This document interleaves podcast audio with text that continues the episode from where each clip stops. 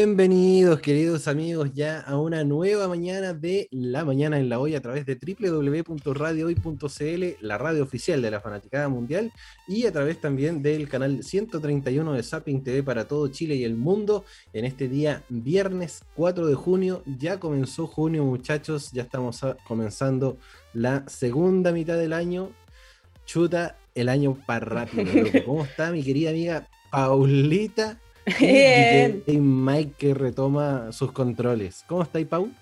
Bien, bien, como tú decís, el tiempo ha pasado súper rápido, ya estamos a mitad de año. Y aquí estamos pues en la mañana de la hoy para traerles toda la información. También vamos a tener una entrevista, así que no se pueden ir de la sintonía de radio hoy. Vamos a estar compartiendo con ustedes.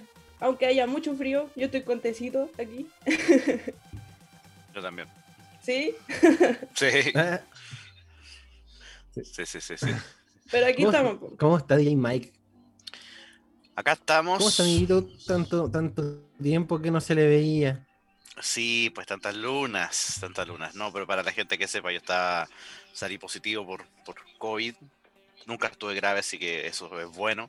Y bueno, estuve en una residencia sanitaria mm, cuatro noches. Cuatro noches, así que. Cuatro noches, tres días, todo pagado, all inclusive. All inclusive, por supuesto. VIP. Por supuesto. Claro. No, y saludos a, a todos los doctores y enfermeras de la residencia, ¿eh? porque de verdad, eh, aunque sean pacientes que no están con estados graves, igual, o sea, están preocupados en, en eso y que le- les ha afectado mucho a todo el personal de salud lo de la pandemia, aunque haya sido en un hotel, porque era un hotel en realidad, pero Claro. aún así los cuidados están, te, te monitorean, te, te dan los remedios, así que, así que un abrazo a todos ellos si es que están escuchando ahora en la sintonía de radio hoy, porque se le agradece la labor. ojo, A veces uno dice o, o se queda con lo que sale en las noticias o en la radio y, y dice, sí, también estoy de acuerdo, pero, pero yo fui un paciente, yo fui un paciente Mm. de, de ellos, así que,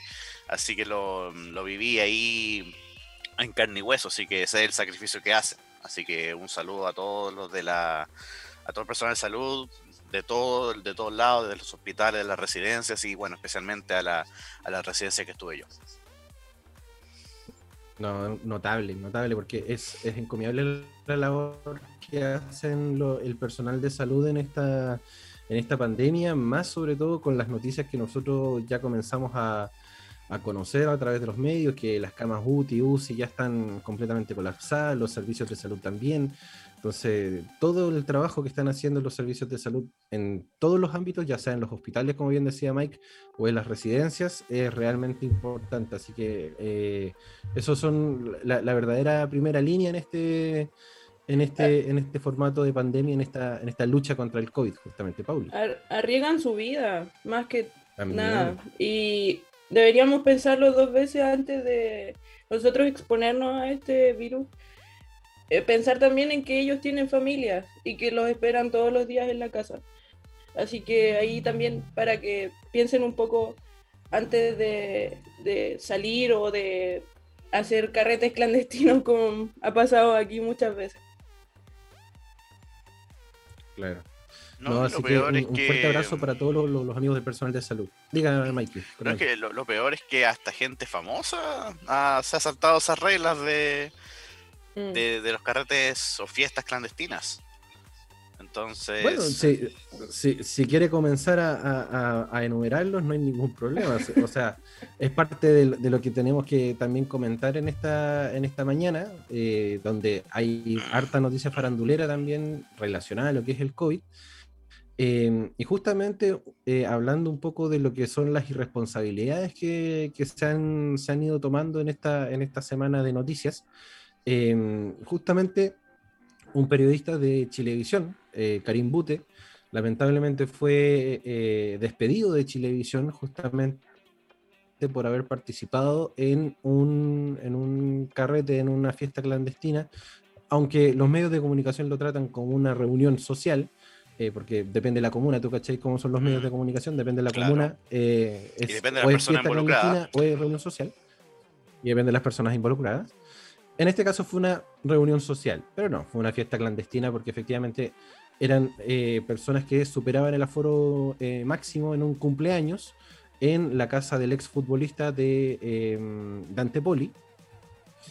Y em, celebrando este, este cumpleaños, terminaron eh, siendo arrestados justamente por autoridades y por, por carabineros, justamente por reunión social en toque de queda, superando el aforo máximo. Entre ellos estuvo Karim Bute y que efectivamente Chilevisión tomó cartas en el asunto y dijo, velando por nuestra línea editorial, esto no puede ser, así que Karim, muchas gracias. Y después de, creo que fueron 14 años de trabajo en, en Chilevisión, que terminaron poniendo el sello final, adiós Karim.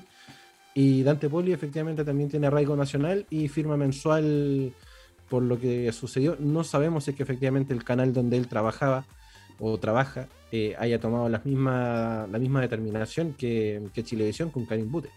No, hasta el momento nada. hasta, hasta el momento no he leído información. Bueno, él ahora está ahora está, está como mezclado, ¿no es cierto? Por, por, si, la gente no lo sabe, Fox Sports con ESPN como que ahora tienen una suerte de, mezcla, porque bueno, ambas, ambas fueron compradas por, Disney, si no me equivoco. Claro. Por la empresa matriz de Disney. Así que ahora trabajan juntos, es como un gran, un gran holding, podríamos decir, ESPN y Fox Sports acá en, acá en Latinoamérica. Así que, pero como te digo, ninguno ha expresado que Dante Poli le cesan sus funciones. Hasta el momento sigue estando en, el, en la señal. Y de hecho creo que estuvo ayer. Estuvo ayer en un presente como panelista en un, en un programa, seguramente por la previa del partido de Chile. Ah, sí, no, no me fijé, no me fijé en verdad. No me fijé si, efectivamente está o no Dante, pero sí, eh, eh, es, parte de, los irresponsables también que, eh, que esta semana marcaron la, pauta noticiosa.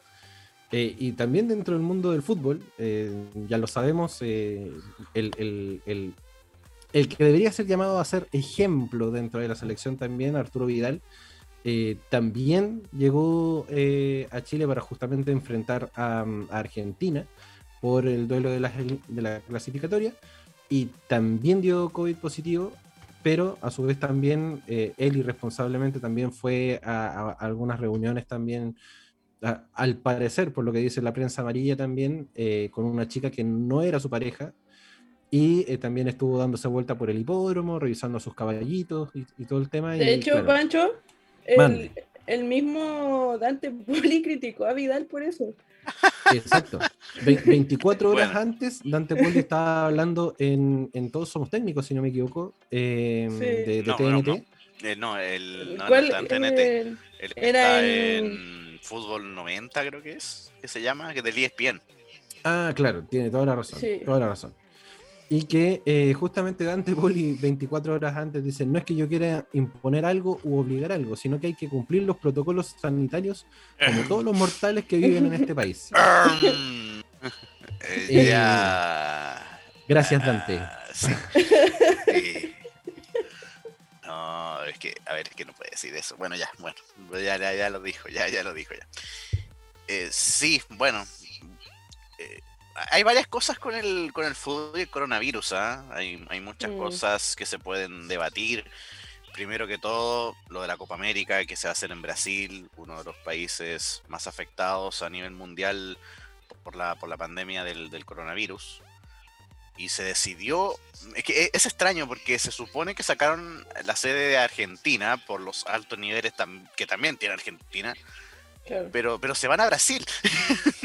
E-, eso es lo, más extraño que, y que no, no, sabemos cómo se llegó a esta decisión.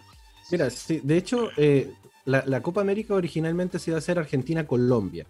Claro. Y eh, la, la, Federación Colombiana se bajó, se bajó de la postulación justamente porque en Colombia se están viviendo momentos de crisis social donde dijeron, esta olla va a reventar en cualquier momento, entonces mejor nos bajamos. Argentina se bajó justamente porque el nivel de contagios que tiene por COVID son demasiado altos, entonces dijeron, no queremos arriesgar a nadie, por lo tanto, nosotros bajamos la postulación. Y de repente llega Brasil con, la Copa América bajo el brazo y dice, permiso, yo pongo mi firma, la Copa América se va a hacer acá. Brasil, que tiene estallidos sociales día por medio, justamente por la falta de medidas que tiene Bolsonaro con respecto a lo que es la situación sanitaria, y es el tercer país a nivel mundial con altos niveles de, de contagio a nivel COVID, y es el primero a nivel latinoamericano. Entonces, con Mebol, ¿qué pasa por tu cabeza? no tienen nada en el cerebro, parece. Porque, como tú dices, Pancho, Brasil está cada vez peor y el manejo de, la pandemia en ese país especialmente ha sido muy malo. Y yo creo que a nivel, a nivel latinoamericano, sudamericano, el manejo de la pandemia ha sido un fiasco, de verdad. Absolutamente. Absolutamente. De hecho, eh, por ahí leí que España ya estaba comenzando a trabajar en, en algunas localidades que ya están comenzando a estar eh, incluso un poco sin, sin, sin las mascarillas, que son las, las, localidades que han tenido muy bajo nivel de contagio en, en, este último tiempo, siendo que España hace ocho meses atrás era uno de los países que más contagios tenía. Entonces también eh, hay, hay un trabajo importante ahí de parte de las autoridades españolas que han hecho que esto vuelva a, tener una, normalidad. De hecho, los partidos de fútbol también están comenzando a vivirse con aforo limitado, eh, cosa que acá en Latinoamérica claramente no, tenemos para cuándo. No, de hecho ya, ya andaba sonando, ya andaba sonando, pero bueno, eso yo creo que tiene que ser eh, mucho tiempo después. Pero, pero claro, o sea, yo no sé no sé si al final se van a arrepentir de esta decisión de, realizar la, Copa América en, Brasil. depende de lo que, lo que vaya sucediendo. E, e incluso, ojo, hay algunas selecciones que han dicho que mm, están barajando la posibilidad de no ir. Y creo que una de esas es Chile. Y Brasil también. sí, de hecho, ayer eh, trascendió por ahí en, algunos grupos de prensa que, que efectivamente seleccionados europeos de, Brasil, justamente, que juegan en, Europa, eh, están diciendo que no quieren viajar a, Brasil a enfrentar la Copa América justamente por toda esta situación sanitaria. A mi parecer, lo encuentro lo más responsable que, se les puede ocurrir. O sea, yo, mira, yo, presidente del Inter, no te mando a ningún latino para acá a jugar mm. la Copa América. No te mando a ninguno. Y que me caiga la sanción, que me caiga, me da lo mismo. Prefiero cuidar la integridad de mi futbolista. Y que de hecho Inter, eh, ¿cuántos latinoamericanos tiene en sus filas? Tiene varios, creo. Tiene muchos, tiene muchos. Si no me equivoco, tiene, bueno, de los titulares creo que son como seis. Claro, está Lautaro Martínez, que es argentino, está Alexis chileno, bueno, Vidal chileno también, pero más tiene coronavirus. Eh, y, no me acuerdo si hay otro, creo que hay otro más que es de, una de las nacionalidades acá sudamericanas. Claro.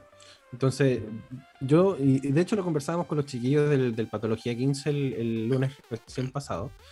Eh, yo, presidente de la federación, no mando a mis jugadores y doy un, golpe, un golpe en la mesa, así como, oye, estamos hablando de que Colombia se bajó por esto, Argentina se bajó por esto, y vamos a meternos a la boca del lobo así como así. No, aquí hay un, tema, yo creo que incluso monetario y que, justamente Brasil hizo alguna triquiñuela para poder quedarse con, con, la Copa América. Y siento también que es como una especie de lavado de imagen que puede llegar a tener Bolsonaro con este tema de que el fútbol es el opio del pueblo. Entonces, me está quedando la embarrada, entonces, ¿qué hago? Pongo las lucas, me traigo la Copa América y dejo a todo el mundo silenciado por lo menos un mes. Para dar una buena imagen, pues, claro. Claro. Y ahí los jugadores, los mismos jugadores tuvieron que tomar cartas en el asunto. O sea, ni siquiera los presidentes de las federaciones, ni los personajes importantes, sino los mismos jugadores, por ejemplo, en Brasil, eh, se reunieron algunos y conversaron así como no vamos a ir a Brasil por todo lo que está sucediendo. Entre ellos está Neymar y Casemiro, por ahí dicen algunos medios. Y, y, ellos dijeron que, que no van a ir porque, como tú dijiste, es algo irresponsable. Yo siento exponerse de esa forma solo por, eh, por jugar la Copa América y, claro, hacer como este lavado de imagen para el presidente. De hecho, ellos pidieron hablar con el presidente eh, antes de tomar una decisión los jugadores. Así es. No, y de hecho, si nos vamos por el aspecto monetario, los jugadores ahí hacen una muy buena presión. Porque a ver, la, idea de la Copa América también es ver a todos estos superastros jugar el, torneo. O sea, a, pesar de la competencia, de, que es muy buena también la competencia acá en selecciones, de hecho tenemos las mejores clasificatorias del mundo, pero, pero te da ese plus el jugador que te vende también cosas, que él es una marca, entonces es muy distinto una Copa América que ponte tú se juegue sin Messi, sin Neymar, sin Alexis, sin Vidal.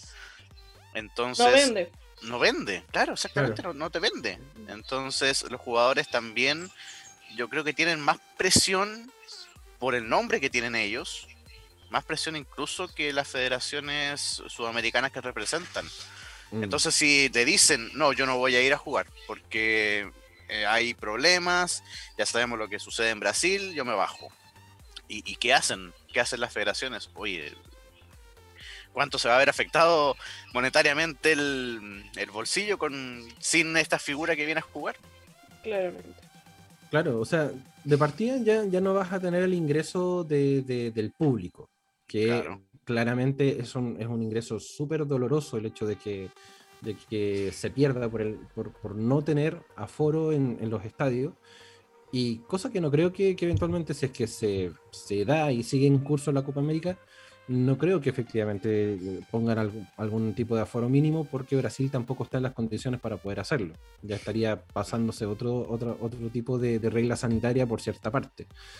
Eh, entonces creo que ahí el, tema de las lucas también se pierde mucho. Ahora, imagínate que efectivamente Brasil diga que, eh, que, que, Neymar no va a venir, siendo que es el dueño de casa, pero que Neymar están hablando de no, no, no poder eh, no venir a, a, jugar la Copa América por el tema sanitario. Entonces, son muchas, muchas, muchas, muchas personas que, como ustedes dicen, esperan ver a sus estrellas jugando a la pelota en, en, acá en Latinoamérica pero que realmente la situación no está como para poder hacerlo. O sea, sí o sí hay que tomar una, hay que tomar cartas en el asunto y creo que lo más responsable es lo que están haciendo algunos seleccionados de Brasil de decir, loco, no vamos a ir, no vamos a ir porque la situación sanitaria no lo permite. Y de hecho, eh, en la previa del, partido con Argentina y Chile, eh, eh, Alexis, Claudio Bravo y Lionel Messi también se reunieron en la interna para poder conversar justamente un poco de esta situación y poder también llegar así como una especie como de acuerdo. No se sabe bien qué, qué es lo que se conversó, pero sí trascendió que se reunieron para poder conversar acerca del tema de la Copa América. Así es. Así que bueno, tenemos ahí eh, la, la, noticia así como bien, bien cerquita.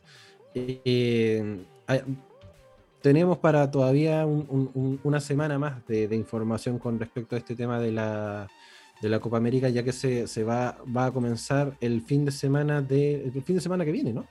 El fin de semana del 12 de junio al no 13 de julio. Sí, mm, claro. ahí comienza. Entonces, claro, tenemos todavía una semana para, para poder tener información.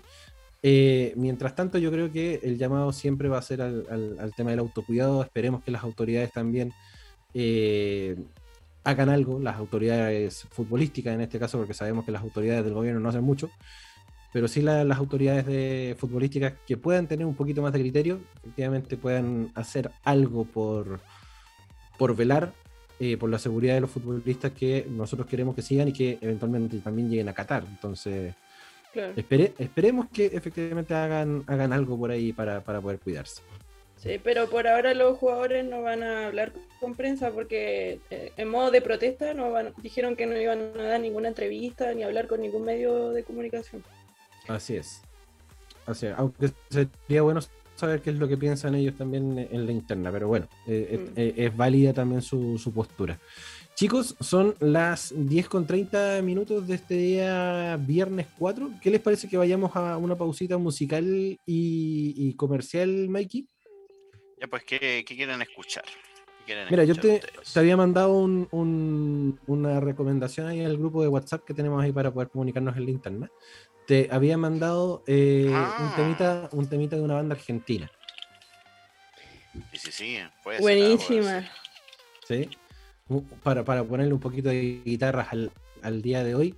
eh, vamos a escuchar justamente, ya que estábamos hablando de, esta, de este tema de, de los irresponsables, obviamente vamos a escuchar irresponsables de Babasónicos acá en la mañana en la hoy a través de la radio oficial de la Fanaticada Mundial. Cuando ya son las 10 con 40 de este día, viernes 4 de junio, estamos en el segundo bloque de la mañana en la hoy a través de www.radiohoy.cl y a través del canal 131 de Zapping TV para todo Chile y el mundo dispuestos ya a, seguir conversando en esta mañana de día eh, viernes. Em, dentro de, de, las irresponsabilidades, como lo veníamos conversando en el primer bloque, hay un, tema que se ha dado con una chica que es influencer, eh, también es modelo, que apareció en distintos programas de televisión. Eh, nos referimos a la señorita Catalina Vallejos, que em, durante la semana también estuvo inmersa en ciertas polémicas, justamente con el tema de, vamos a seguir tomando el tema del COVID como referencia, porque ella había hecho eh, una especie de llamado, de comunicado a cuidarse, justamente, ella al cuidarse con, dieta saludable, con, ejercicio, con, vida saludable en general, eh, lo cual es súper bueno, súper super buen llamado, pero dentro de sus redes sociales también llamó a no vacunarse.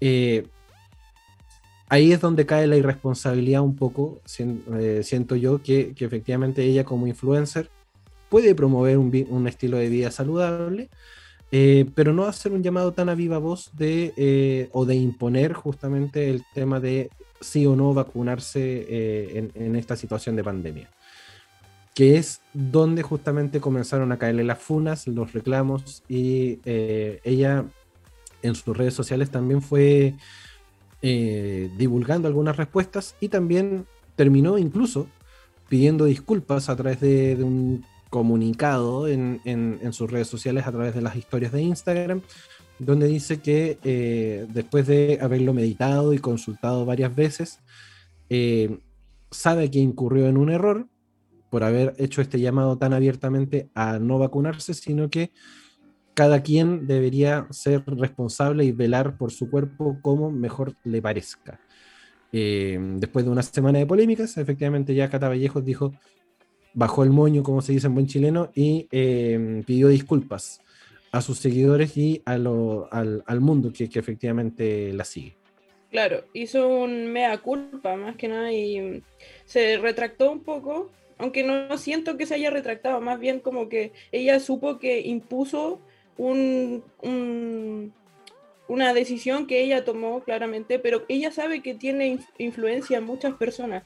Ella sabe que es una persona que si dice que hagan algo a, a las personas que la siguen, ellos lo van a hacer solamente por el hecho de que ella lo dijo, ni siquiera por tener una opinión propia.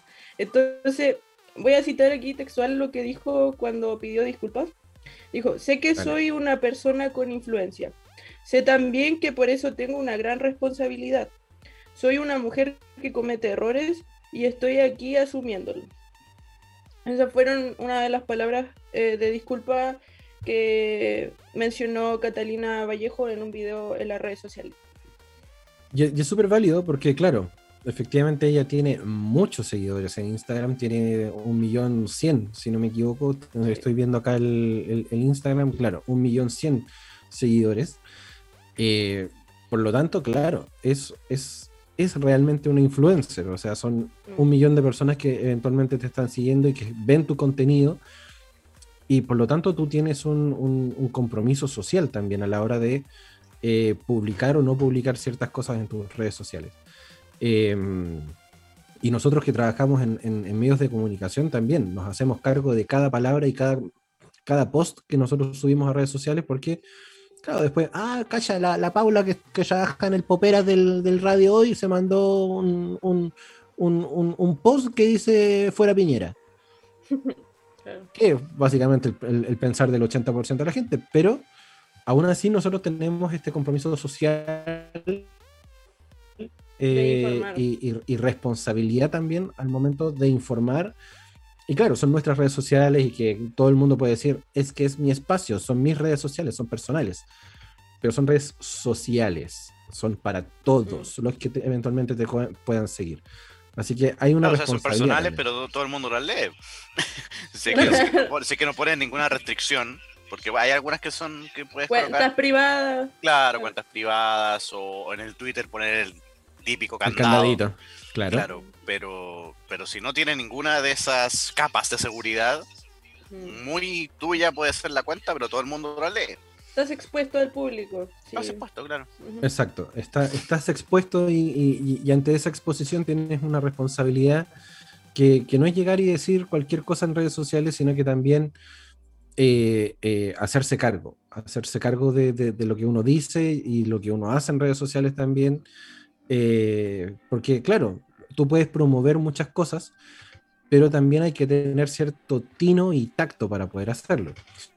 Como en el caso también de la nueva polémica que también está sumando la, la, Cata Vallejos en este caso, que a través también de sus redes sociales eh, terminó siendo acusada de promover trastornos alimenticios eh, durante la comida. Eh, y esto es básicamente porque ella en, sus redes publicó que estaba disfrutando el olor de, una pizza, mientras tanto estaba comiéndose una ensalada. Y, ella pone en sus redes sociales, aunque sea con el olor me tengo que conformar. Estilo de vida saludable, hashtag. Entonces, algunos influencers que también son body positive y todo este, todo este tema, que son estas nuevas tendencias sociales que también eh, comienzan a aparecer en este tiempo, eh, la funaron. la funaron de, justamente promover un, estilo de vida no saludable, porque el hecho de conformarte solamente con el olor y terminar comiéndote una pizza es generar un trastorno alimenticio. Mm, esto, esto fue en TikTok, sí. Sí. Creo. Sí. Bueno, lo, subió, a TikTok. sí. Bueno, en TikTok, ¿qué no hay? Pues hay videos de todo y hay videos que promueven malas cosas y buenas cosas. O sea, hay de todo en TikTok. Así que eh, lo, que es importante aquí es que Catalina Vallejo es una influencer chilena y obviamente eh, aquí es donde la vacuna y todo eso y los trastornos alimenticios también eh, son una problemática en este momento. Yo creo que los trastornos alimenticios son parte de los problemas de la salud mental y salud mental en Chile está decayendo cada vez más con el tema de la pandemia justamente. Absolutamente. Mira, de hecho tengo algunos comentarios acá que, le cayeron a, Cata Vallejos en, su TikTok. Justamente dice, por favor, no compartas este tipo de videos que perpetúan los trastornos de conducta alimentaria. Más cuidado con lo que publicas. Otro que dice, este tipo de mensajes fomenta problemáticas relacionadas con conductas alimentarias. Esto no es un estilo de vida saludable. El humor aquí no va. Mm. Otro usuario dice, ¿qué onda? Como si los trastornos alimenticios fuesen un juego y te haces llamar influencer cuando con estos videos no estás ayudando a personas que padecen de un desorden alimenticio. O sea, las críticas no le dejaron de llover a, la pobre Cata, Cata no, pues, Aún tratando de limpiar su imagen con este tema de, la vacuna, después cayó con este tema de los trastornos alimenticios, que claro, siendo, que siento que para algunas personas puede ser justamente ofensivo eh, este, este tema de, de, disfrutar el olor de una comida y comer otra. Pero claro, los más expertos efectivamente lo consideran como eh, promover el trastorno alimenticio porque te estás eh, generando una falsa expectativa en el cerebro y después terminas comiéndote otra. Entonces, claramente es, un, eh, es generar un trastorno. Sí, claro. Bueno, la, pobre Catavallejo no, no, sale de una y entra a otra. No, lamentablemente ahí la tiene, la tiene muy difícil Catavallejo. Es que como dice Pancho, hay que hacerse cargo de las cosas que uno dice o hace en las redes sociales. Que al final ella, ella sabe que tiene influencia y está expuesta al público. Claro, entonces por ahí es donde, donde le cae más la crítica, es solamente por el hecho de que, como, como, ella, como influencer, debería tener un poquito más de responsabilidad, un poquito más de tino, un poquito más de tacto, para, para poder mostrar algunas cosas en redes. Y, y claro, teniendo un millón cien de seguidores, no sé cuántos tendrá en TikTok. Me imagino que debe andar por ahí, o incluso un poquito más. Similar, debe ser. Mm. Pero claro, hay, hay una responsabilidad. Tú, tú te tienes que hacer cargo justamente de lo que dices y haces. Eh, y no solamente porque es influencer, sino porque también es ciudadana, es persona, y uno se debe hacer cargo de, de cuando justamente se- manda una cagada, como se dice en buen chileno, Mm. eh, hacerse cargo, hacerse cargo y decir, pucha, en verdad estoy, estoy lloviendo, estoy lloviendo un poco fuera del tiesto. Eh, No, ni, ni siquiera hay que ser influencer tampoco. O No, sea, por eso. tú ahora colocas algo que, que a mucha gente le llama la atención o lo encuentra ofensivo o, o- o puede ser cualquier otra otra de las acepciones, positivas o negativas, y te retu- retuitean, te dan el me gusta, apareces en varias cosas y te llegan críticas y comentarios.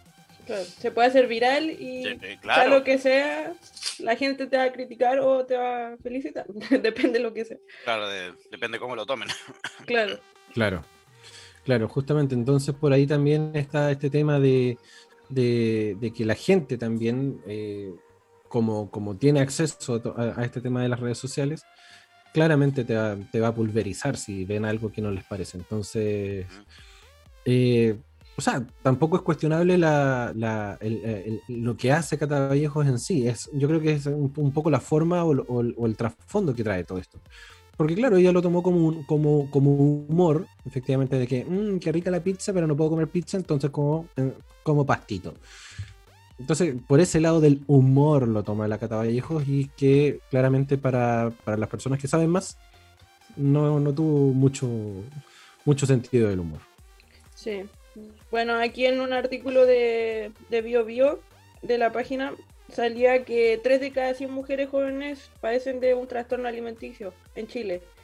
Y eso igual hace alusión a que le afecta a la población en las redes sociales y a, a las personas que siguen a Cata Vallejo. Y yo creo que Claro. eso aumentó mucho más también con la pandemia. Claro, totalmente.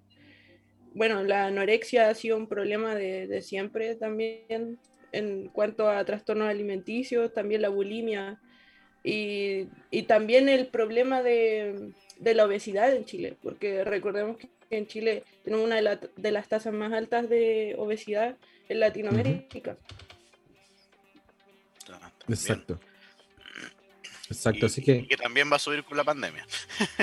claro. No, y, y que, que ha ido subiendo con la pandemia. Y, y- y también es otra cosa que, que el, que el gobierno tampoco se ha hecho cargo, el, el tema de, de plantear algún, alguna medida o algún o alguna no sé, algún catalizador justamente para que la gente también se promueva, y- o sea, se, se, se, se ponga a hacer ejercicio y, y que tampoco no lo hace.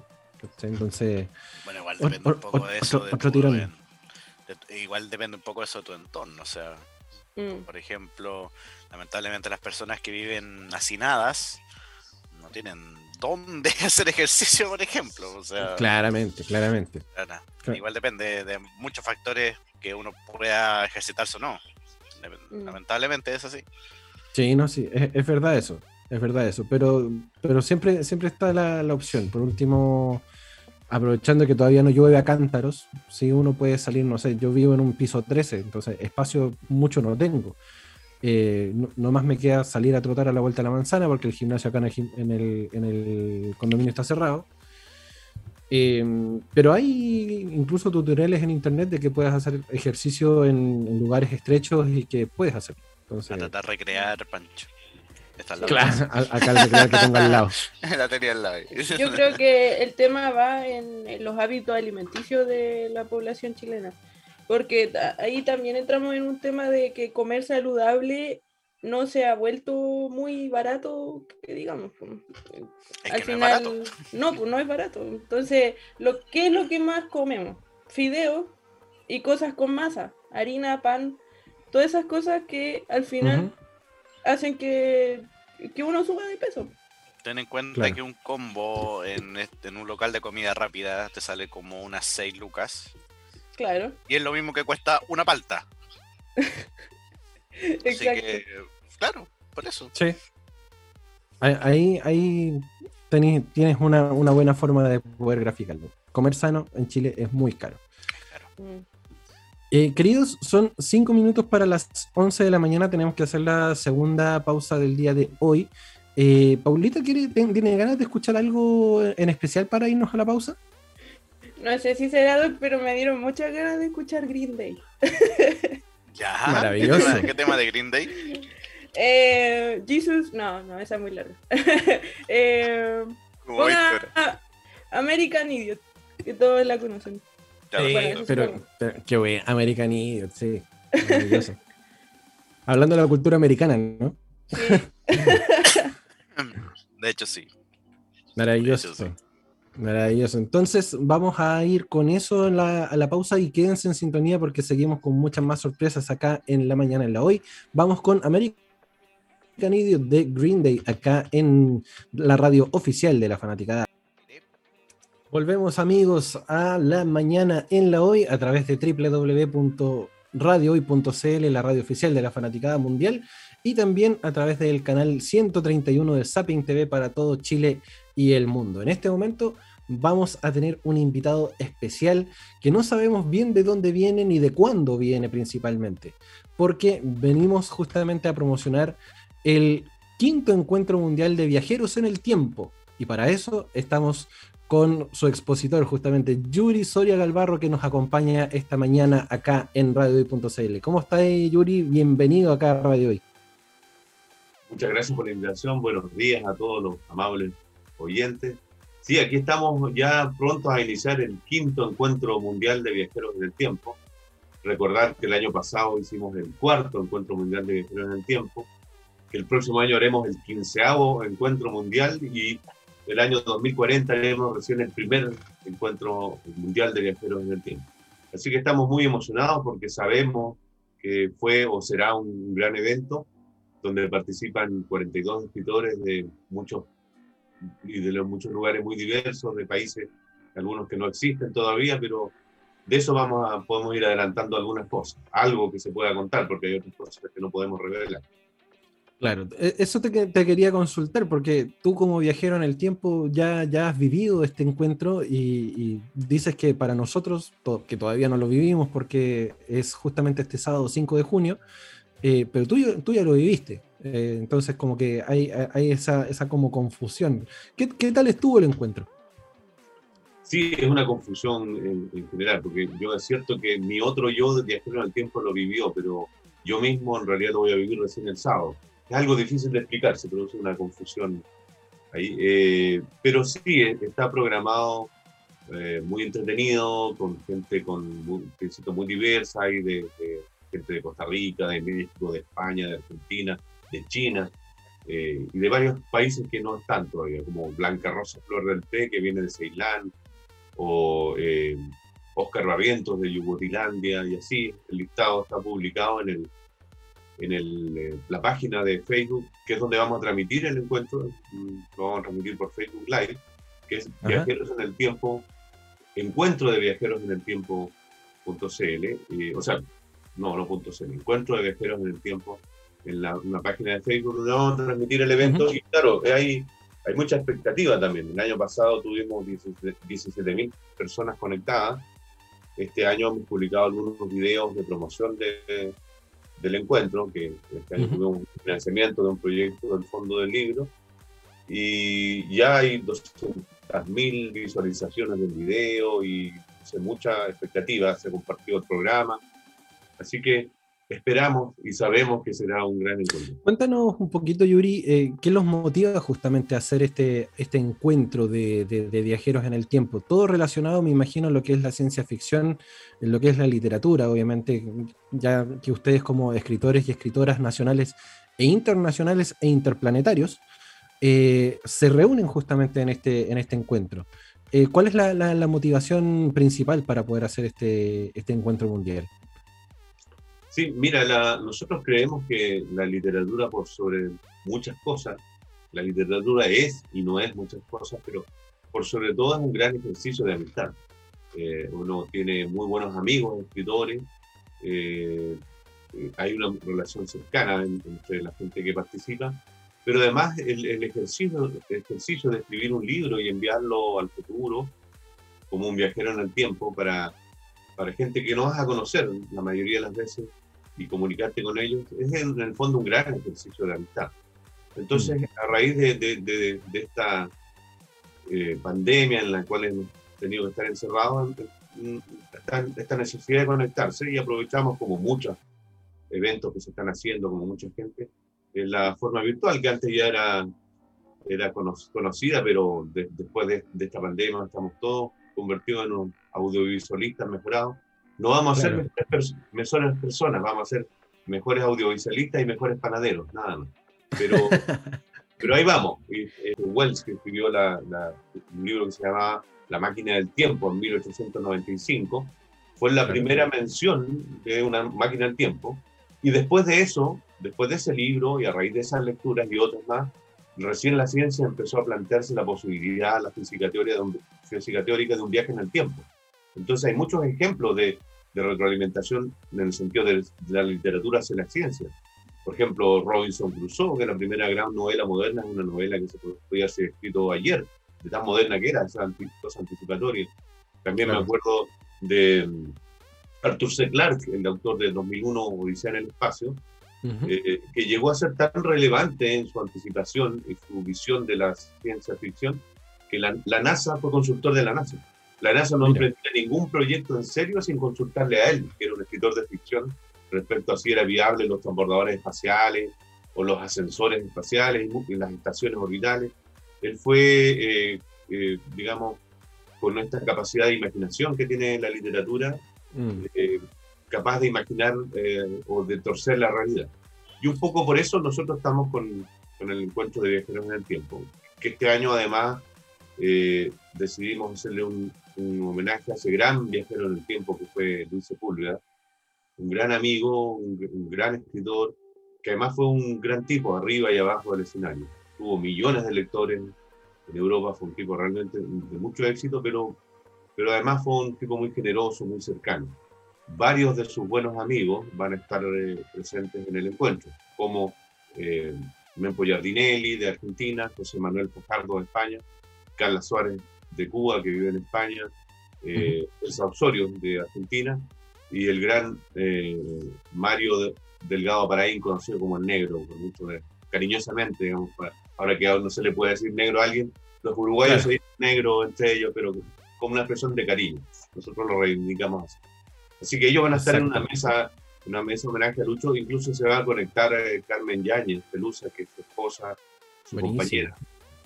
Y nos va, nos va a acompañar ella también. Así que bueno, la invitación es a todos los que quieran participar, las mesas van a quedar grabadas en, en Facebook, pero también va a haber transmisión en vivo y, y, se va a poder comentar, opinar por las redes sociales. Queremos esto un poco más interactivo y democrático. Maravilloso.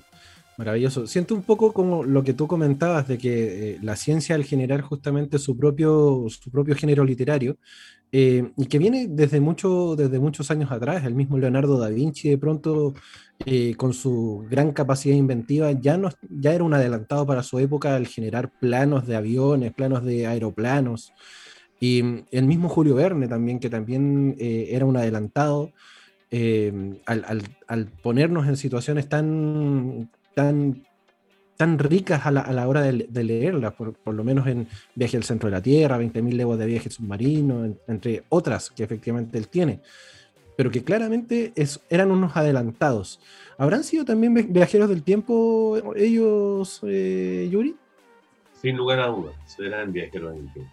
Eh, muy, algunos de ellos van a ser recordados o nombrados en, la, en las mesas de, de este encuentro pero sí, la, la, literatura es un gran viaje en el tiempo, más allá de esta figura de, como decíamos, de que un libro es eh, como un, un, un, viaje al futuro, pero también toda la, la literatura histórica, toda la literatura de, de, de ciencia ficción, además, tiene, eh, tiene esa capacidad de recordarnos o sumergirnos en, en otros tiempos. Uh -huh. y, y, también torcer un poco esa realidad, ¿no? Ir cambiando, muchas cosas se escriben, como ficción eh, y, de, y, la, y, terminan insertándose en el imaginario popular y pasan a ser verdad, ¿no? Al final la memoria siempre es un ejercicio de ficción. Toda la claro. memoria, todo, todo, lo que vamos a recordar, todo lo que somos en, en, definitiva que es la, nuestra memoria, pero está animado siempre por la interpretación de sentido, por donde uno pone el narrador, donde finalmente eh, la subjetividad, no hay una realidad al final, hay muchas de realidad, y en eso la literatura es una adelantada. Exacto. Paulita, ¿usted tiene alguna consulta que le quiera hacer a, a Yuri? Es que esto es muy, muy interesante y tengo muchas dudas, pero primero quería saber si nos podías adelantar así como un poco qué, qué novedades se vienen en este encuentro, así como qué, qué aspectos del viaje del tiempo van a abordar y todo eso. Eh, sí, mira, como en todo congreso, los viajeros en tiempo, al igual que los escritores y algunos otros oficios, eh, son oficios más bien solitarios. Se viaja solo, eh, el escritor trabaja solo. Eh, sin embargo, somos muy dados a reunirnos, a conversar sobre lo. Mm. Entonces, claro, se van a tratar distintos aspectos del viaje en el tiempo, la modificación del cerebro en el tiempo. Incluso tenemos pensado un taller que no sé, creo que no se va a alcanzar a hacer en esta edición, pero se va a hacer en el próximo encuentro, que es cómo, cómo transformar tu lavadora en una máquina del tiempo portátil, solo con cero. Entonces vamos a, vamos a introducir esa, ese taller en el próximo encuentro y, claro, también discutir sobre lo que viene, ¿no? Todos los cambios. Muchos me han preguntado, como viajeros del tiempo, eh, nosotros hay cosas que no podemos revelar, porque eh, hay ciertos eh, aspectos del viaje en el tiempo que se tienen que mantener en reserva para evitar los bucles temporales o la Para evitar las paradojas. Las paradojas del tiempo. Y, y, también tenemos mucho cuidado con los extraterrestres. nos interesa, digamos, que no ser eh, de alguna forma infiltrados por extraterrestres. Está completamente prohibido los extraterrestres en nuestra organización. Eh, sin embargo, eh, este año tenemos un invitado extraterrestre que viene del planeta Ceres. Pero bueno, respecto a lo que tú me preguntabas de la realidad, van a pasar muchas cosas. Insisto, hay cosas que no podemos contar. No puedo decirle los números del Kino que van a salir el domingo. bueno, de, de, qué otra forma financiaríamos nuestra organización o nuestro, o nuestro encuentro. Pero sí les puedo adelantar que, que, van a haber cambios en este país, que Santiago finalmente va a ser Chile, es decir, Santiago va a ser una república independiente, chiquitita, circunscrita solo a Santiago, que al limitar al norte con la República Socialista de Viena del Mar y hacia el sur con el Gualmapu. Eh, también respecto a la pandemia dicen cuánto va a acabar. Sí, en realidad sí va a acabar pronto, pero en realidad no va a acabar porque después vamos a tener que vivir bajo tierra por el meteorito que va a caer en pronto, no quiero decir cuándo para que no generar un problema de especulación inmobiliaria, pero vamos a vivir bajo tierra y todo este tiempo, este enlace que hemos hecho digital, de conectarnos con la gente en forma virtual, nos va a servir para entrenarnos para esa época. Maravilloso. Yo, siento, yo siento un poco que, claro, eh, ahí los viajeros en el tiempo tienen una responsabilidad importantísima al momento de resguardar la información, porque ahora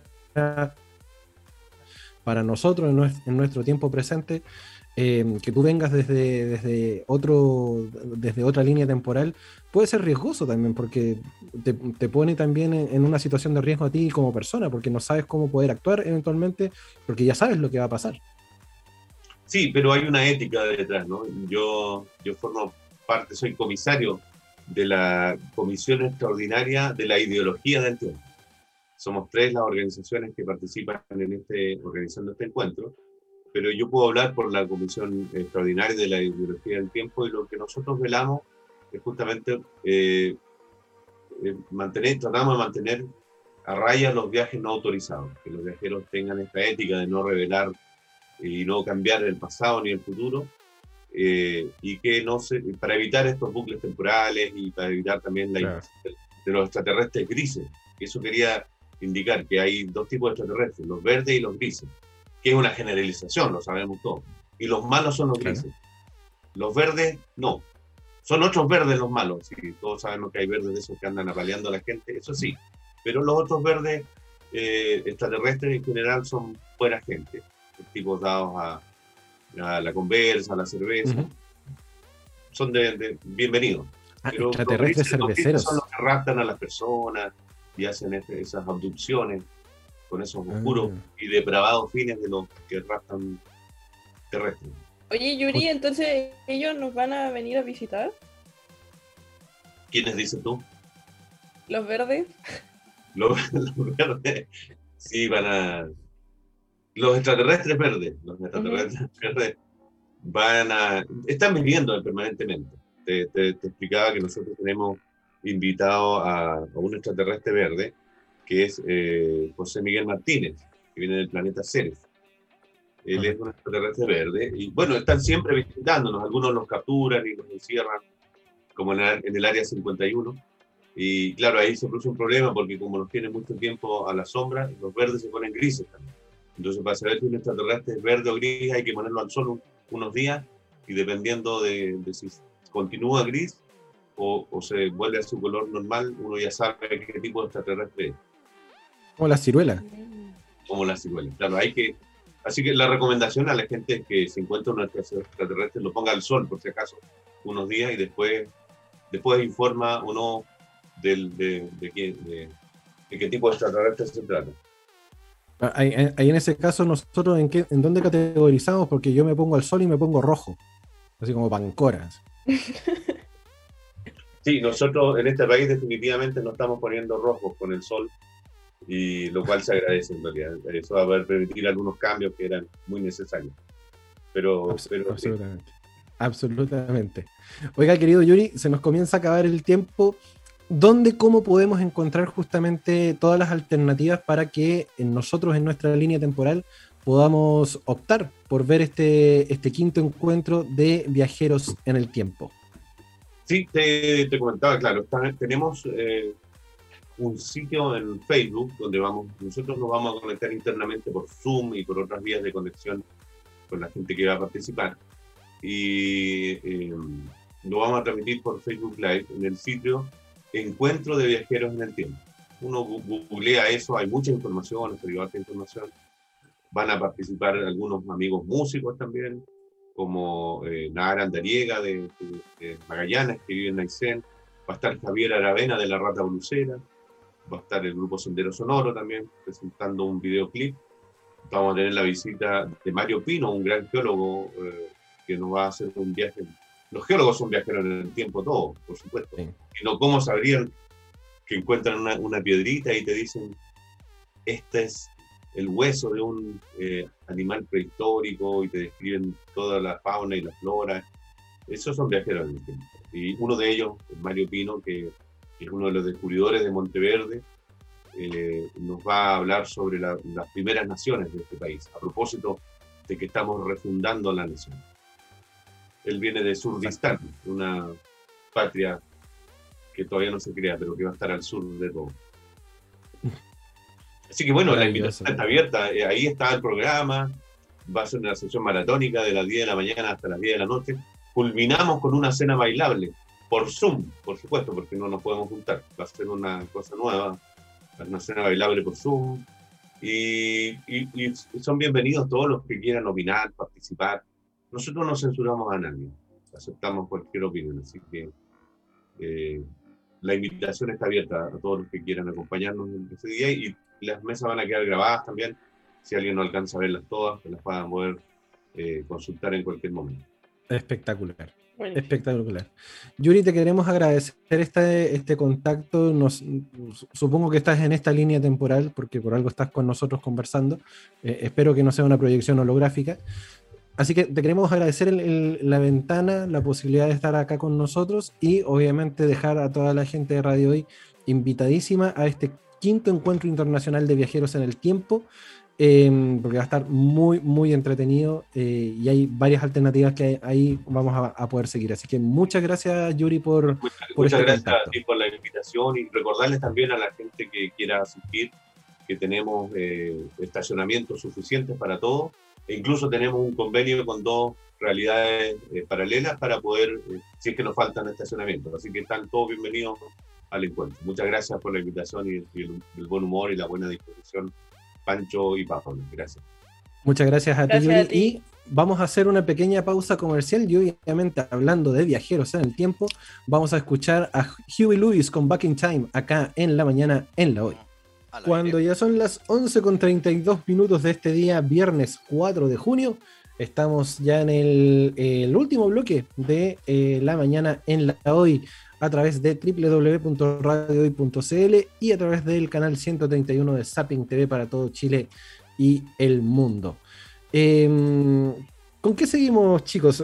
La, Paulita tenía ahí la, info reciencita, reciencita de lo que es el copihue de oro. Así es, ya tenemos algunos ganadores. Sí, recién calentita. Los copihue de oro 2021 ya tenemos ganadores. Quiero empezar con el youtuber del año, que fue Tommy11, que revolucionó ahí en YouTube con los chilenos. Y eh, él ganó el Copihue de Oro 2021 al mejor youtuber. Así que ahí muy bien para Tommy 11. Yo creo que logró todo en esta vida. recordemos quién es eh, Tommy 11, justamente, que es este chico que eh, había solicitado que lo siguieran y que estuvieran ahí presentes en su canal y que de, un, de la noche a la mañana sumó, sumó, sumó con suscriptores y efectivamente rompió varios récords ahí en, en YouTube. Y muchos streamers le, le, dieron la ayuda, lo, lo, lo, fomentaron, lo compartieron el canal y así también empezó a sumar seguidores. Sí, como, como cuántos tiene, cuántos suscriptores tiene, tiene ahora? Llegó como a más de 4 millones. No, tiene 8 millones de suscriptores, imagínate. 8 sí. millones. Sí, tiene más. Deja, deja cacharle acá el, canal, porque. Sí. Bueno, mientras les comento los demás ganadores. En el mejor matinal ganó contigo en la mañana de Chilevisión, donde está Julio César. Y bueno, se veía venir que iba a ganar ese matinal. La mañana la hoy de haber ganado. la mañana la hoy, claramente. Ya, ya vamos a estar ahí, amigo, tranquilo. Sí, paciencia. Eh, bueno, el mejor programa deportivo ganó Todos Somos Técnicos del, del TNT Sports. TNT. TNT Sports. El mejor programa radial ganó Pongámonos Serios de los 40 principales. Bueno, ahora se llama Los 40. Claro. Yo debo decir, aguante, eh, pongámonos serios, me, me gusta mucho ese programa, pero me gustaba más la versión hace como dos años atrás cuando estaba Felipe Abello, Edo Caroe y, Feña Salinas. Esa versión de Pongámonos Serios era insuperable. Totalmente, sí. Bueno, ahí podría ganar el Patología 15. Sí, Patología 15, por supuesto, tiene que ganar ahí. Mejor programa radial online. O entre viñetas, cualquier otro. Hay que, hay que postular, hay que postular ahí. Sí. Bueno, mejor cantante de música urbana del año, Paloma Mami, que ahora va a hacer colaboración con Rick Martin. Hace poco salió esa noticia. Sí, bueno, ella ha tenido una carrera increchendo. De hecho, estuvo en, estuvo en un programa también en Estados Unidos. si no me equivoco, el de la Helen DeGeneres. Sí. Estuvo ahí. Sí. Así que. de, de Helen Show. De Helen Show. De Helen Show. Así que eso ya es un plus tremendo para su carrera. Así que para mí no es sorpresivo que se haya llevado el, el mm. Bueno, tenemos también ah, mejor programa plataforma web, la Junta de Julio César también, donde igual ha entrevistado a varios freestaleros, raperos también. Y... ¿La Junta clandestina? Fue, oficial.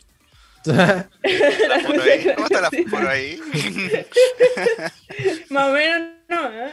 Ah, cuidado, Julio César. Ahí. ya, y tenemos también una, la serie. Totalmente. serie de la década, nada más que el reemplazante, la serie chilena, que está también en Netflix y también la dieron en el TVN hace algún tiempo atrás una serie que recordemos eh, visualiza todo lo que es la realidad chilena, toda la realidad del país. Sí, la realidad escolar del país en un colegio de bajo recurso que lo termina tomando una corporación em, y que justamente entre alumnos, apoderados y los mismos profesores tratan de mantener un poco la esencia de la educación tradicional en, este colegio de, alto riesgo social. Eh, es una, serie realmente muy buena. Eh, yo la vi hace muy poquito, porque antes no, la había tomado en serio porque mainstream. Em, y claro, la vi años después y dije, esto sigue pasando. Y a pesar de que, eh, no sé, ¿cuándo fue que se estrenó? ¿El 2010 aproximadamente? ¿2010, 2012? Sí. 2000, 12 si no me equivoco, por ahí. Claro. Bueno, esta, esta serie la han pedido mucho en la tercera temporada porque solo tiene dos temporadas. Y sí. como es tan buena y refleja tantas cosas que los chilenos viven día a día, lo de los embarazos a temprana edad también, eh, bueno, lo- el, el tema del aborto justamente en ese mismo tema, eh, el tema de, del abuso infantil también, eh, también tenemos lo de la precariedad, el tema del alcoholismo, las drogas, la delincuencia, todos esos temas que eh, afectan socialmente a nuestro país. Exacto. Exacto, es un pedazo de serie. Si tiene la oportunidad de verlo, Sí. de verla, véalo, véalo, porque incluso la gente en el extranjero a través de Netflix, si la pilla, eh, véala y des- dése cuenta y haga un, un comparativo justamente en los sistemas educacionales de cada país, porque realmente está muy, muy, muy, muy buena.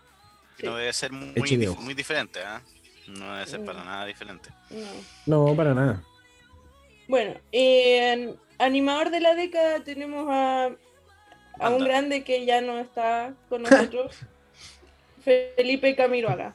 Él ganó Ah, el mejor Felipito. De la Sí. década. sí, animador de la década. Y también, sí, Felipe, bueno, eh, ya lo decían que iba a ganar el premio, y aunque ya no está, yo creo que es un buen homenaje para un gran animador como lo fue eh, Felipito. Bueno, la de década del 2021 al Así es. 2031 va a ser el Así Panda. es. Ahí, Claro. ahí tengo, ahí tengo la, ahí tengo la ficha. Justamente. También tenemos la artista de la década, Amon Laferte. También otra artista que chilena que de verdad, con, junto a Panama Mami, yo creo que han sido las dos más eh, que han tenido una carrera impactante en, en- en el sentido de que, bueno, aquí en Chile no, la, no las tomaron mucho en cuenta y tuvieron que salirse un poco de, en el, Mm. caso de Mon Laferte, irse a otro país para poder crecer. Extraño eso, ¿eh? Mm. Eso no, eso no sucede. No sucede tan seguido. No, No. ¿cómo se te ocurre? Acá se, se quiere tanto el artista nacional. Claro. No, eso-. Sí. Una historia curiosa de, de Sí, acá se- se- no, si acá en Chile se fomenta tanto la cultura y el arte. Pero por Eso, supuesto, eh, hombre. no. Se ponen tantos recursos. Claro. Sí. ¿Cómo se te ocurre que van a tener que todos los artistas radicarse en México para que los pesquen? No, eso no Sí. pasa. acá. O no en otros países, el No. que sea, claro. Bueno, también tenemos al actor de la década, de quien hablamos también anteriormente, Pedro Pascal. El- fue el mejor actor de, de la Nuestro década. mandaloriano. El Mandaloriano. Aunque, aunque Yo, había votado por Gonzalo Valenzuela.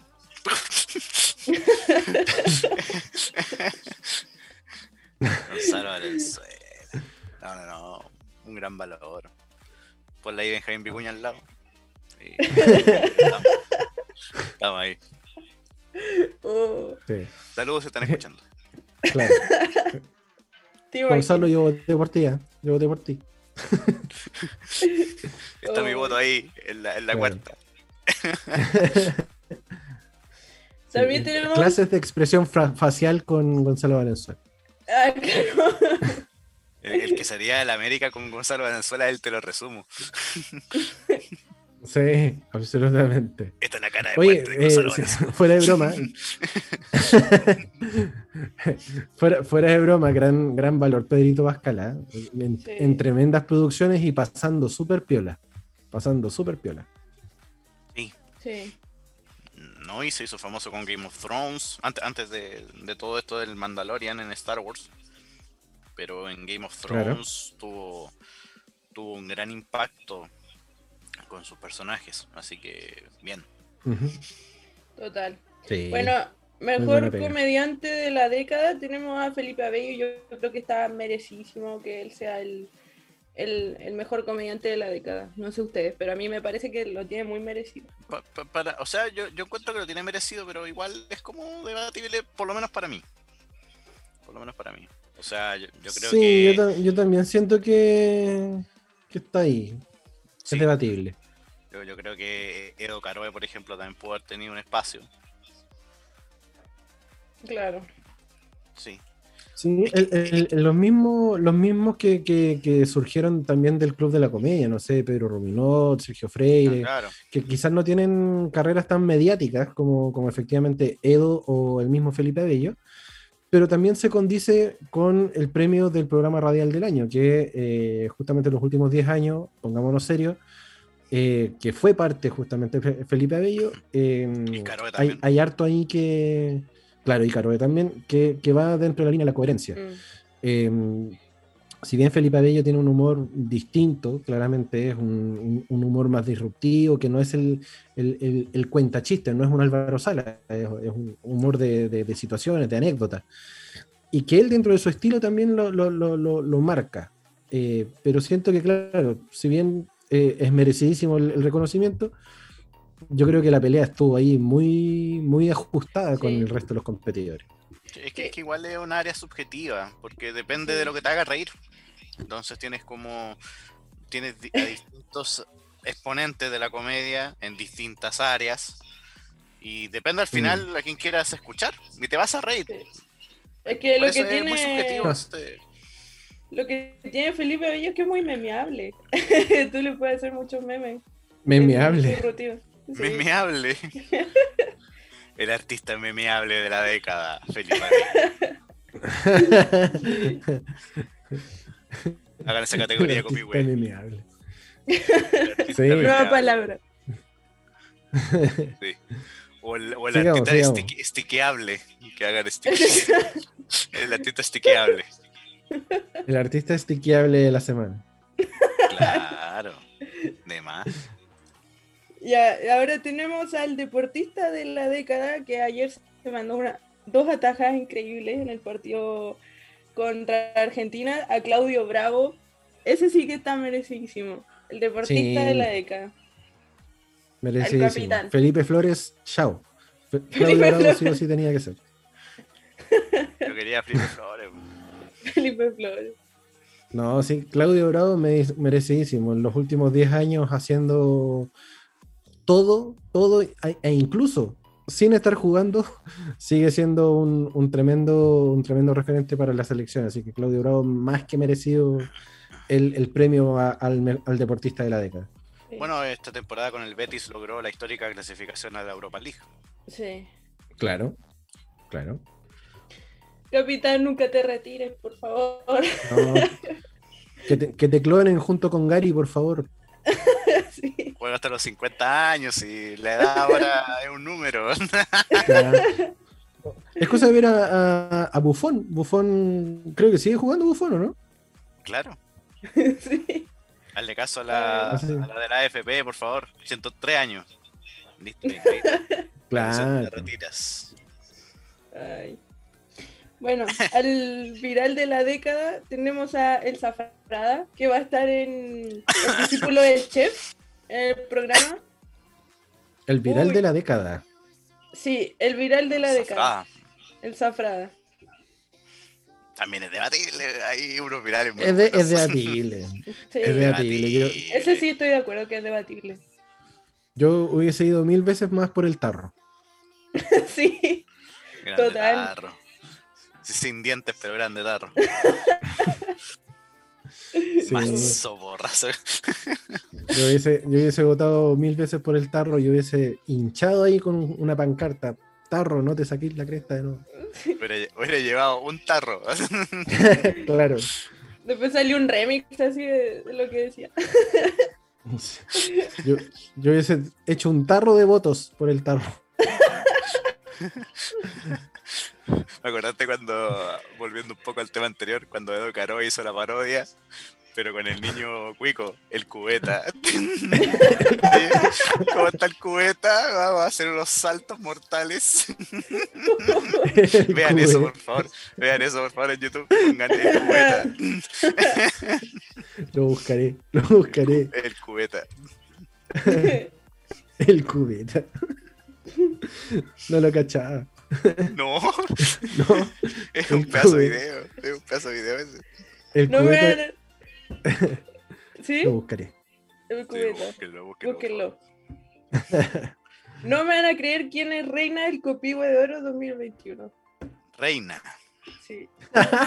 No te, Paula puedo, Daza, la doctora Paula Daza. Oh, no te puedo creer. Se lo merece, igual, se lo merece. Contestando todas las preguntas, sí. Merecí. Haciéndole la pega al ministro París. claro. Una muy buena pregunta la que acaba de hacer usted. Esa la va a contestar la subsecretaria Paula. Y ahí salía la pobre contestando la pregunta. con su cara de sueño, sus ojeras. Esa, esa bolsa en los ojos que me podría servir para ir a la feria. Qué, qué tremendo, Paula Daza. También es memeable. Grande Paula Daza, ella debería ser la ministra. Porque lo contesta todo. Sí, pues, Entonces ella, debería. ella sabe más que el mismo ministro, sí, ella lo sabe todo. Por algo le, le- le dicen, bueno, yo no cacho esa pregunta, así que lo va a responder la subsecretaria Paula Daza. ¿Cómo será la vida cotidiana del ministro ah, cuando llega a la casa? Uy, Oye, ¿dónde? ¿cómo te dónde- fue? Eh, no sé, Paula Daza contesta. ¿Cómo me fue? Esta es hora de llegar. Eh, Claro. Paula Daza. De la nada aparece Paula Daza. Claro. Yo, yo- yo creo que el ministro tiene como un holograma tipo Star Wars, así. Así. Sale desplegada Paula Daza así y le, le habla. Sí. O si no la llama y le dice, le- Paula, ¿puedes responderle a mi señora, por favor? El WhatsApp de estar saturadísimo ahí. WhatsApp, claro. De hecho, la señora, la señora del ministro París no le pregunta a Enrique, le pregunta a Paula cómo le fue. Claro. Dice que hay una relación muy cercana de amistad entre Paula y la, la esposa de. Claramente. sí. Bueno, y al, al rey del Copihue de Oro 2021 tenemos a Julio César Rodríguez. Sí, ya. Ya. Ha sido, ha sido el, person- el personaje más mediático Sí. e, e influen- y, eh, y buen influencer a la larga, dentro de todo lo que ha hecho con- en su carrera como, como periodista. Sí, ha, ha Sí. tenido su, su, su levantada este último tiempo. Sí. Así que sí. Muy Oye, te, te- saltaste, te saltaste sí el, el personaje de ficción. Oh, claramente, sí. El personaje ¿Quién- de ficción. Bueno, dinos quién es Pancho. Juan Carlos Bodoque. Sí, El Juan de Carlos Bodoque, 31 31 minutos. El mejor Sí. periodista. El mejor periodista de historia. Mejor periodista. Sí, Sí. debería de hecho ganar el de mejor periodista, no el de personaje. ¿Cómo se llama, cómo se llama el periodista? Eh, entre, entre 31 minutos, Hugo, Hugo, el que estaba ese- en esa como guerra, Eh, de no sé qué. ¿no que es siempre Mario Hugo? Mario No. Hugo, Mario Hugo, creo que se llama. ¿Cómo se llama? No, pues Mario Hugo era otro. Sí, Mario sí, Hugo, sí, el que te hablaba así, que siempre saludaba a los perritos. Era, como- era como, era como el Rafael Cavada de 31 minutos. Sí, no sé, había uno, pero no, no recuerdo el nombre Yo tampoco me específico. acuerdo el nombre. Pero de hecho, de hecho se supone que Juan Carlos Bodoque eh, es un es una caricatura justamente de, de Cavada, porque Juan Carlos era el que hacía las notas verdes, era el que iba así como a la Claro. a, lo- a lo- a los lugares de los hechos, era como el periodista serio, ponte tú. Claro, Claro. Era, era el único que salía. Claro. Sí. Ahí tenemos un premio más también, el premio a la trayectoria, eh, que se lo dieron a Iván Arena del profesor Rosa. Oh, qué, Grande, profe. qué tremendo lujo. Me voy a dar un lujo, uru, uru. En el, en el volcán. En el volcán, justamente. No, qué tremendo lujo. Sí, es más que merecido el, el- el premio a la trayectoria a Iván Arenas. Sí. Eh, si- siempre referente, siempre estando ahí en, en- en- en los programas de televisión, ahora con su faceta de humorista también, o, o de stand-up comedy, qué sé yo. Eh, ha, ha sabido reinventarse el, el profe Rosa, así que gran, gran valor, gran valor. Sí, totalmente. Gran valor, así que más, más que merecido el, el- el premio. Sí, yo ahí estoy totalmente de acuerdo también, que él se lo merece. Y bueno, esos fueron los Sí. Cupigües de Oro 2021. Ahí tenemos a todos los ganadores. Algunos estamos de acuerdo en que lo merecían, otros que no. Pero en fin. Esta, lista de ganadores usted la va a poder ver eh, a través de la plataforma de la cuarta, justamente en la cuarta.com, eh, donde el día de hoy, en la noche, van a hacer la revisión efectivamente de, de- de- los ganadores con esta ceremonia un poco más eh, rimbombante. Obviamente, tomando las medidas de precaución, porque va a ser una eh, premiación vía streaming, así que van a poder, van a poder verlo ahí en, en las, en las distintas categorías que acabamos de mencionar el día de hoy. Sí, de hecho están ahí transmitiendo todavía Copihue de Oro, eh, la cuarta, y estaban haciendo batallas de freestyle, por si quieren ir a verlas también. Buena, bacán, entrete. Sí, sí está aquí Tetón. Ah, bueno. Maravilloso. Ya, pues, perfecto. Tenemos ahí toda la información de lo que va, lo que va a ser la premiación de los Copihue de Oro. Ustedes lo van a poder ver vía streaming en la página oficial de la cuarta. Y eh, nada, pues, eh, ah, estuvo bastante reñida en algunas categorías, algunas debatibles, otras no tanto, pero sí, estuvo bastante entretenida la revisión. Ujú. Eh, querido Mike, ¿qué se viene para, para el día de hoy? Ya que nos quedan cinco minutos del programa, ya son cinco para las 12.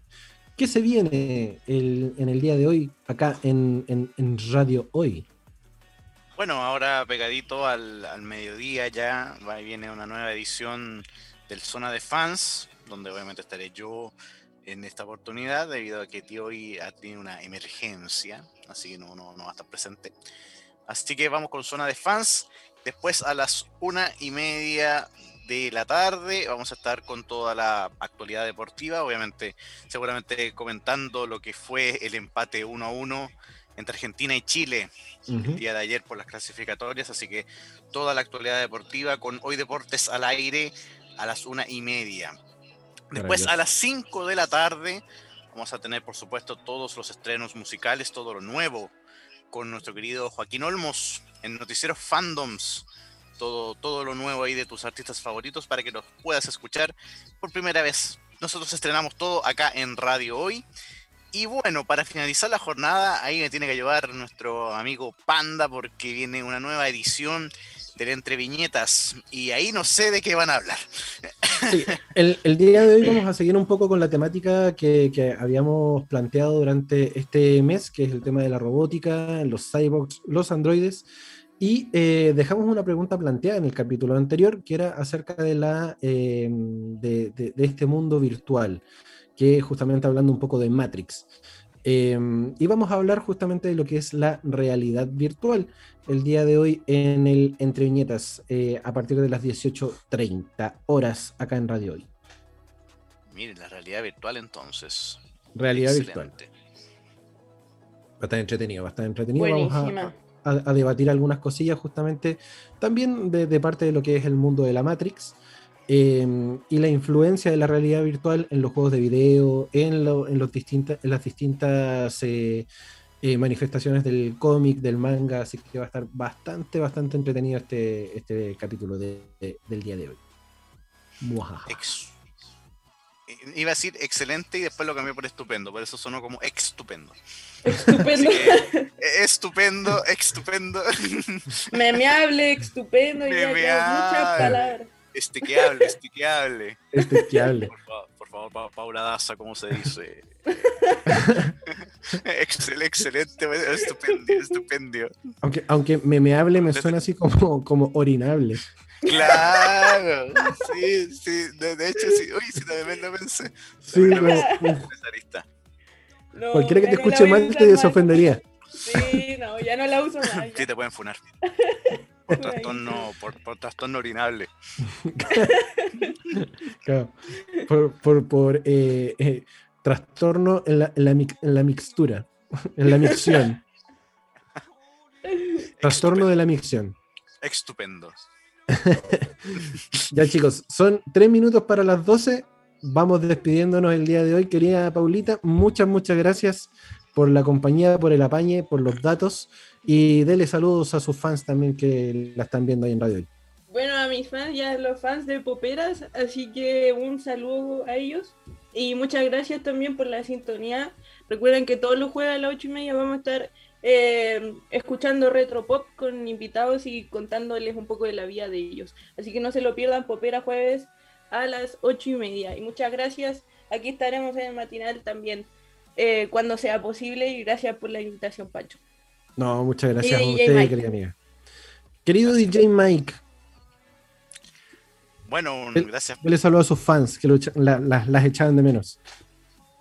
Sí, no, no, no, tengo, tengo que agradecer que muchos saludos por eh, cuando estuve fuera de las labores, eh, dándome ánimo, así que se agradece mucho, mucho eso, así que así que mm, vamos a estar ahora ya, ya presentes con, con un poco de zona de fans que ah, pare- parece que ya hace tiempo que no estaba al aire. hace Mm. tiempo que no, no salió al aire zona de fans, así que así que vamos a poder divertirnos un, un ratito ahora en dos minutos más que empieza. en un par de minutos. Y saludos a los amigos de México, Perú, Argentina, Colombia, Guatemala, Bolivia, Costa Rica, Ecuador, El Salvador, Alemania, incluso que están conectados en este momento a radiohoy.cl, la radio oficial de la Fanaticada Mundial. Y no se muevan de nuestra sintonía porque seguimos con muchas más sorpresas en toda la programación que viene en el día acá en radiohoy.cl. Nos vemos el próximo día lunes cuando les demos nuevamente la bienvenida a la mañana en la hoy acá en la radio oficial de la Fanaticada Mundial. Nos vemos. Chau, chau.